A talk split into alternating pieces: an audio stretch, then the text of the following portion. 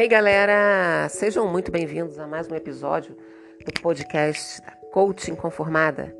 E a gente está fazendo aqui uma leitura do 316, o livro de Max Lucado, que me encantou, me apaixonou. O livro fala da mensagem de Deus para a vida eterna. 3,16, o versículo bíblico, porque Deus amou o mundo de tal maneira que deu o seu Filho unigênito, para que todo aquele que nele crê não pereça, mas tenha vida eterna.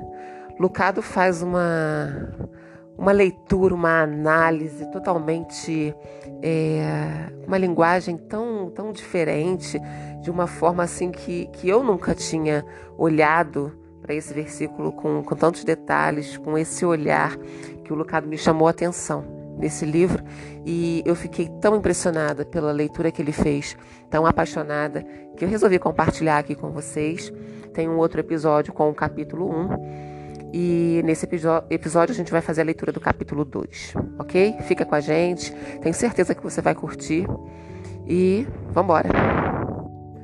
Ninguém é igual a ele. Se eu tão somente pudesse falar com o piloto, 30 segundos seriam suficientes. Frente a frente, apenas uma explicação. Afinal de contas, era ele quem estava expulsando minha esposa e eu do avião. Não que eu pudesse culpá-lo. Denalyn tinha adquirido mais do que souvenirs em Hong Kong. Ela estava sentindo tanta náusea que eu tive que empurrá-la em uma cadeira de rodas pelo aeroporto. Ela desabou no seu assento e apoiou a cabeça contra a janela, e eu prometi deixá-la em paz durante as 14 horas de voo. Eu tinha apenas um objetivo: colocar Denalyn no avião. A tripulação da companhia aérea tinha um objetivo oposto: tirar Denalyn do avião. Culpe-me pelo medo deles. Quando um preocupado comissário de bordo perguntou sobre o estado de minha esposa, produzi ondas de choque na fuselagem com minha resposta: vírus. Os comissários aglomeraram-se em nossos assentos como policiais em uma cena de crime. Coletivas de imprensa com o presidente despertariam menos perguntas. Há quanto tempo ela está doente? O senhor procurou um médico? O senhor já pensou em voltar para casa nadando? Subestimei o estado de Denalyn. Dê-nos um saquinho para o caso de vômito e viajaremos felizes. Ninguém riu. Pelo visto, passageiros doentes competem com terroristas pelo título passageiro menos desejado. A palavra vírus chegou nos ouvidos do piloto e ele deu seu veredito. Não no meu avião. Vocês têm de sair, informou seu leão de chácara. Sem rodeios. Quem disse? O piloto. Inclinei-me para o lado e olhei para o corredor à procura do homem que estava no comando, mas a porta da cabine estava fechada. Covarde! Se eu tão somente pudesse falar com ele, apresentar minha versão. Não merecíamos ser expulsos. Pagamos nossos impostos, votamos nas eleições, damos gorjetas para os garçons. Eu queria defender minha causa, mas o homem no comando não estava disposto a ouvir minhas explicações. Ele tinha um 747 para colocar no ar, mais de 11 mil quilômetros para pilotar e nenhum tempo para nós. Depois de alguns minutos desanimadores, Denalyn e eu nos vimos de volta ao portão de embarque, fazendo planos para passar mais uma noite na China. Enquanto um funcionário da companhia aérea procurava números de telefone de hotéis, percebi o avião se afastando.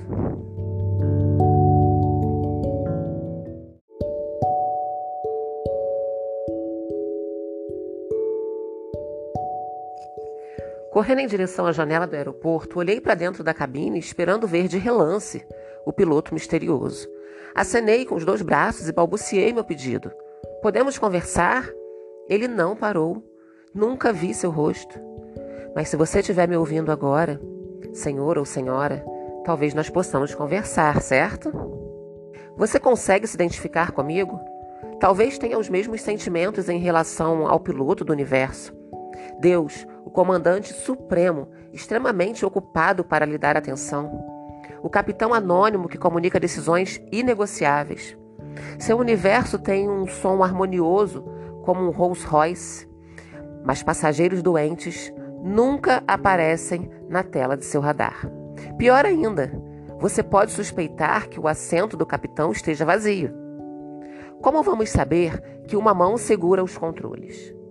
Como vamos presumir a presença de um piloto por trás da porta de aço? Cristo influencia decididamente nessa discussão. Acompanha os passageiros até a cabine do piloto, digita 316 no teclado e desbloqueia a porta que leva a Deus. Nenhum versículo bíblico expressa melhor sua natureza.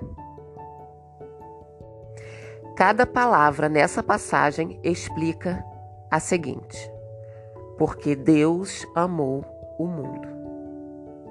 Jesus assume o que as Escrituras declaram: Deus existe.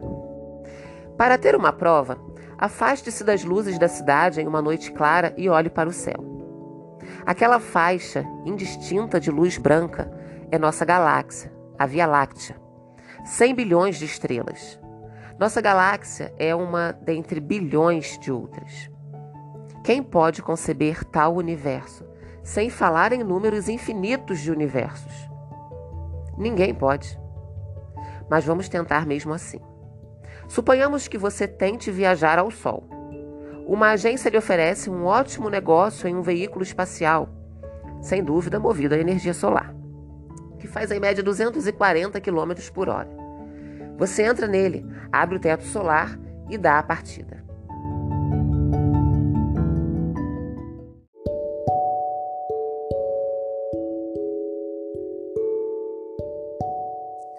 Você dirige sem parar, 24 horas por dia, 365 dias por ano. Algum palpite quanto à duração da sua viagem? Tem de 70 anos.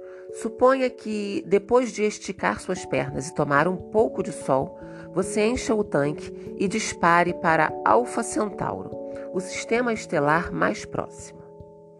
Faça um bom estoque de comida e deixe sua agenda em branco. Você precisará de 15 milhões de anos para fazer a viagem. Não gosto de dirigir? Você diz. Entre em um jato e atravesse nosso sistema solar a uma velocidade alucinante de 965 km por hora. Em 16,5 dias você chegará à Lua. Em 17 anos passará pelo Sol e em 690 anos poderá desfrutar de um jantar em Plutão. Depois de sete séculos, você nem terá deixado ainda nosso sistema solar, muito menos nossa galáxia. Nosso universo é o ilustre missionário de Deus. Os céus proclamam a glória de Deus. Uma casa requer um construtor. Uma pintura evoca um pintor. As estrelas não sugerem alguém que as criou? A criação não implica um criador? Os céus anunciam a sua justiça. Olhe para cima. Agora olhe para dentro de você. Observe o seu senso de certo e de errado, seu código de ética. De algum modo, mesmo quando criança, você sabia que era errado magoar as pessoas e certo ajudá-las. Quem lhe contou? Quem diz? O que é esse polo magnético que faz as agulhas da bússola de sua consciência se moverem? Senão Deus. Você não é o único que tem seus princípios. Virtudes comuns nos unem. Todas as culturas não veem com bons olhos o egoísmo. Celebram a coragem, punem a desonestidade e recompensam a nobreza. Até os canibais exibem os princípios rudimentares da justiça, normalmente recusando-se a comer seus filhos. Existe um padrão universal. Assim como um código conecta computadores com pacotes de software em comum, um código universal conecta as pessoas. Talvez violemos ou ignoremos o código, mas não podemos negá-lo. Até as pessoas que nunca ouviram o nome de Deus sentem sua lei dentro delas. A própria consciência deles, da humanidade, mostra que isso é verdade e os seus pensamentos, que às vezes os acusam e às vezes os defendem, também mostram isso. Quando denunciam a injustiça, os ateus podem agradecer a Deus pela capacidade de discerni-la. A consciência é a impressão digital de Deus, a prova de sua existência. Os céus lá no alto, o código moral lá dentro. Sinais que indicam que a cabine está ocupada. Alguém pôs este avião no ar e não foi nenhum de nós. Há um piloto e ele é diferente de qualquer pessoa que vimos. Com quem comparareis a Deus. A quem, de fato, ele nem é servido por mãos humanas, como se de alguma coisa precisasse. Você e eu começamos nossos dias com necessidades. Na verdade, as necessidades básicas nos levam a sair da cama. Isso não acontece com Deus. Incriado e autossustentável, ele não depende de nada e de ninguém. Nunca tira uma soneca ou deixa de respirar. Não precisa de alimento, de conselhos ou de um médico. O Pai tem vida em si mesmo. A vida é para Deus o que a umidade é para a água e o ar para o vento. Ele não tem simplesmente a vida, mas é a própria vida. Deus existe sem ajuda. Portanto, ele sempre existiu. Antes que os montes nascessem e se formassem, a terra e o mundo, de eternidade a eternidade, tu és Deus. Deus nunca teve início e jamais deixará de existir. Ele existe eternamente, sempre.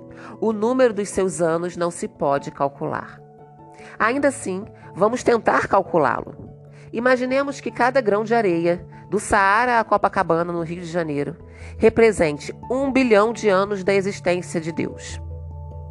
Com um super aspirador de pó, aspire e depois espalhe todas as partículas em uma montanha. E então, conte quantas você tem. Multiplique o total por um bilhão e Deus vai lembrá-lo. Elas não representam uma fração de minha existência. Ele é o Deus eterno. Ele inventou o tempo e tem a patente. Teu é o dia, tua também a noite. Ele já existia antes que qualquer coisa viesse a existir. Quando o primeiro anjo levantou a primeira asa, Deus já existia. Sempre. O mais incrível de tudo é que ele nunca cometeu um erro. Nem uma vez. O profeta Isaías descreveu seu vislumbre de Deus. Ele viu anjos que tinham seis asas. Embora sem pecado algum, eles se, eles se cobriam na presença de Deus. Com duas asas cobriam os olhos, com duas asas cobriam os pés, e com duas asas os anjos voavam. Eles diziam uma frase de um lado para o outro: Santo, Santo, Santo é o Senhor dos Exércitos. Deus é santo. Toda decisão exata, cada palavra apropriada. Nunca proibida ou inadequada ele nem mesmo é tentado a cometer um erro. Deus não pode ser tentado pelo mal. Faça essa conta, sem necessidades, sem idade, sem pecado. Não é de admirar que ele diga: Eu sou Deus, e não há nenhum como eu. Mas a grandeza de Deus é a boa notícia? Quando Isaías a viu, sua ficha caiu. Ai de mim, estou perdido. Pilotos competentes põem pessoas doentes para fora do avião. Um Deus todo-poderoso poderia fazer a mesma coisa. A imensidão do universo de Deus não deveria nos intimidar? Foi o que aconteceu com Carl Sagan. Uma vida inteira dedicada ao estudo dos céus levou o astrônomo a concluir. Nosso planeta é um pontinho solitário na grande escuridão cósmica que nos envolve. Em nossa obscuridade, no meio de toda essa vastidão, não há nenhum indício de que de algum outro lugar virá socorro que nos salve de nós mesmos. Trata-se de um pessimismo compreensível. Na cabine, Deus, que não tem necessidades, não tem idade, nem pecado. Balançando no fundo do avião, Max, eu, você, dependente de hambúrgueres. Meio acordado, Comparado com Deus, tenho a expectativa de vida de uma daquelas mosquinhas que ficam nas frutas. E sem pecado, não consigo manter um pensamento santo por dois minutos no meu trabalho pela manhã. A grandeza de Deus é a boa notícia? Não sem as palavras seguintes de João 3,16. Porque Deus amou o mundo de tal maneira. Experimente esse mantra em toda a sua dimensão. Aquele que detém os trunfos mantém seu coração. Aquele que formou você torce por você. O poder que não pode ser vencido, alimentado pelo amor impossível de ser detido. Se Deus é por nós, quem será contra nós? Deus faz por você o que o pai de Bill Tucker fez por ele. Bill tinha 16 anos quando seu pai teve um problema sério de saúde e, consequentemente, teve de sair de sua empresa. Mesmo depois do Sr. Tucker estar com a saúde restabelecida, a família Tucker sofreu graves problemas financeiros, mal conseguindo sobreviver.